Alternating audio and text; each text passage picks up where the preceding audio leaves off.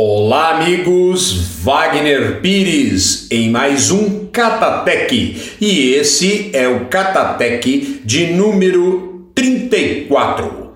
Nesta semana nós estivemos na Fazenda Igarapé e lá nós realizamos o primeiro dia de silagem da Fazenda Igarapé. Foi uma realização Biomatrix Agroséries. Grande abraço para o pessoal da, Bio, da Biomatrix. Também esteve presente conosco Calcário Itaú, a Mandacaru e a Unipeças. Muito bem, esses quatro gigantes aí organizaram um belíssimo evento e colocaram mais de 80 pecuaristas e técnicos dos melhores lá do Maranhão e Piauí na fazenda, para a gente conversar a respeito de silagem. E quem comandou toda essa festa foi o consultor Dr. Zampar. O Zampar, amigo da gente, é uma das maiores autoridades do Brasil em silagem. E o que eu admiro na conversa dele é que ele é bastante prático, objetivo e todo mundo consegue entender as tecnologias. Foi um dia bastante interessante, bastante intenso. Tivemos também uma parte prática de campo, onde o nosso amigo Marco Leite preparou com muito carinho uma estação para mostrar as diversas etapas do milho. Pessoal, valeu a pena. Parabéns a todos os envolvidos nesse evento. Pessoal, a semana, é, esta semana também eu estive visitando a gráfica que vai trabalhar com o nosso livro, o Pastagem Sustentável de A a Z. É isso aí, gente. O livro tá pronto, finalmente. Depois de muita bronca de todo mundo cobrando o livro, ele tá saindo do forno. A gráfica já está preparada, já fez a revisão do livro e agora nós estamos fazendo os últimos ajustes. O pessoal já está trabalhando na capa dele e já vai partir para fazer a editoração e depois o registro do livro. Tá certo? É, o livro tem mais de 500 páginas e um conteúdo muito bom para vocês. A gente começa falando no livro a respeito das diferenças da pecuária de ontem, de hoje e do amanhã certo? Falamos da cadeia produtiva, tanto a cadeia produtiva da carne como a cadeia produtiva do leite. Tá certo? Falamos com vocês a respeito, abordamos no livro a respeito de sustentabilidade. É, gente, o cuidado que o pecuarista tem que tomar para não degradar o meio ambiente e não arrumar encrenca com, com essa turminha do ambientalista, tá?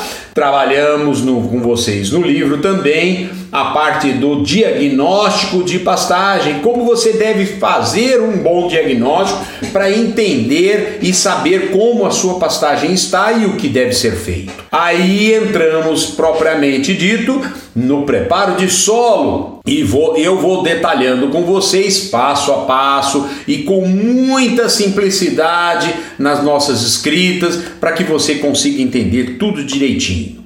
Falamos do plantio, como deve ser o plantio. Você vai ver lá todas as etapas importantes para você fazer um bom plantio.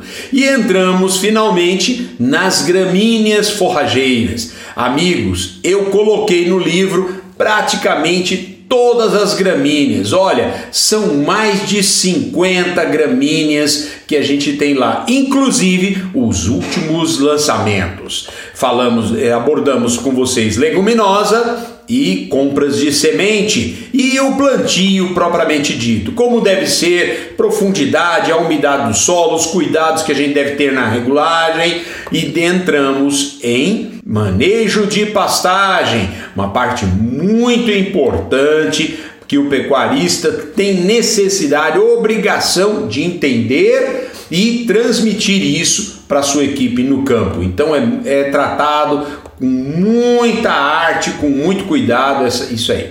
Depois disso, entramos a respeito, detalhamos, detalhando com vocês a parte de intensificação das pastagens. Como você deve fazer, quais os cuidados que você deve tomar para montar um sistema rotacionado na sua fazenda. Como é que deve ser o formato do piquete, o tamanho do piquete, o número de piquetes, as distâncias, todos os detalhes que você deve ficar atento. Feito isso, entramos em um capítulo muito importante que é a parte de água. Isso, como é que os cuidados que a gente deve tomar com a água. Tratamos com vocês a respeito de cerca. E quem é que está lá falando de cerca? O nosso amigo Ernesto da Truteste, dando muitas dicas a respeito de uma boa cerca. Aí abordamos, fomos buscar os melhores especialistas em fertilidade de solo. Trouxemos o professor Vitti lá de Piracicaba para escrever para gente e dar uma receita aí de muita muito conteúdo em termos de adubação de pastagem, tá? os cuidados, o quanto você deve adubar e como que você vai descobrir a importância do calcário, a importância do gesso e principalmente do fósforo tá certo?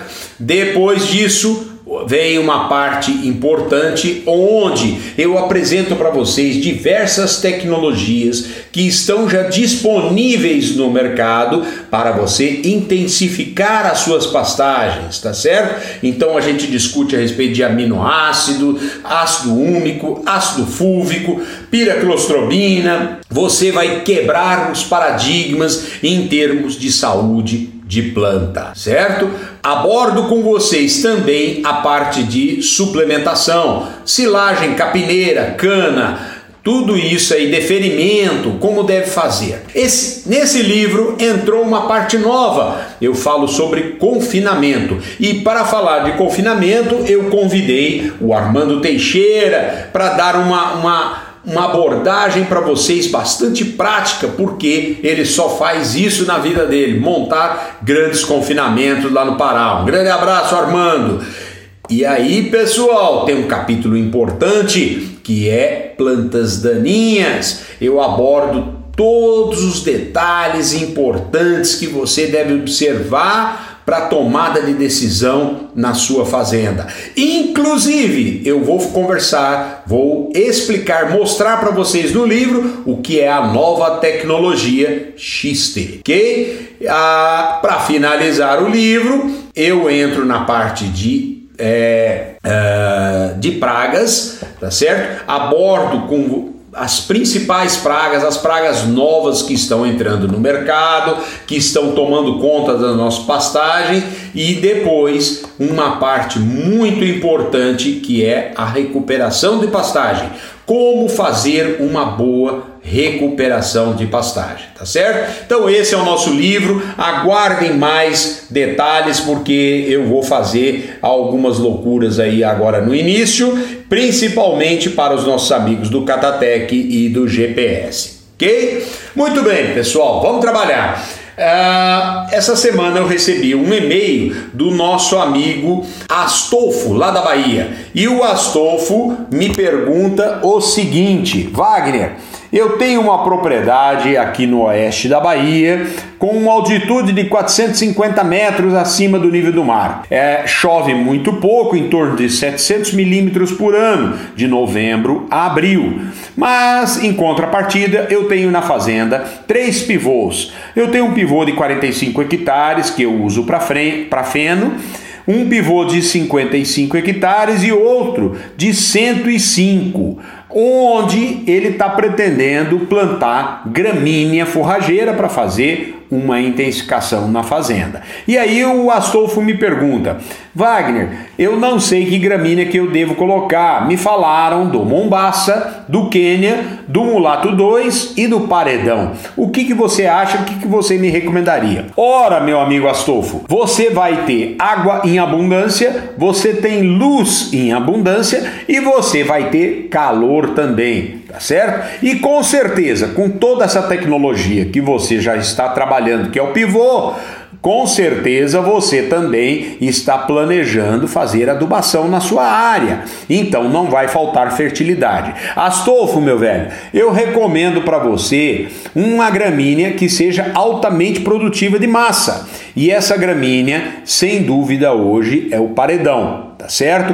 Lá na fazenda Igarapé, Astolfo, eu plantei o paredão e eu consegui colocar simplesmente quatro vezes a mais gado do que no Mombaça tá certo? No paredão. Paredão é um capim muito bom, de crescimento muito rápido e dá uma excelente resposta, muito palatável, o gado gosta muito. Então eu te recomendo ele. Porém, Astolfo, o Quênia também é uma boa pedida, tá? Muito fácil de ser manejado, um material exigente em fertilidade de solo, mas é muito fácil o manejo dele. É um capim um pouco mais baixo que o Mombaça dá uma boa resposta.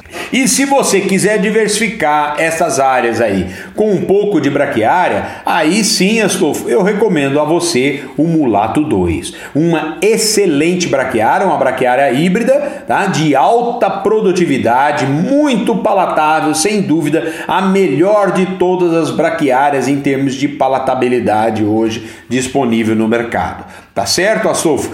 Então manda bala, faz o seu serviço aí, pode trabalhar com o Mulato 2, pode trabalhar com o Paredão e eu também recomendo o Quênia, tá certo? Aí é questão de você avaliar preço e fazer uma diversificação na sua fazenda. Astolfo, obrigado por participar conosco e eu deixo aberto aqui para todos os amigos do Catatec mandarem as suas dúvidas e as suas perguntas, certo? Grande abraço para todos os amigos aí do oeste da Bahia. Nós tivemos recentemente aí em Barreiras e eu fiquei apaixonado pela pecuária daí do oeste da Bahia.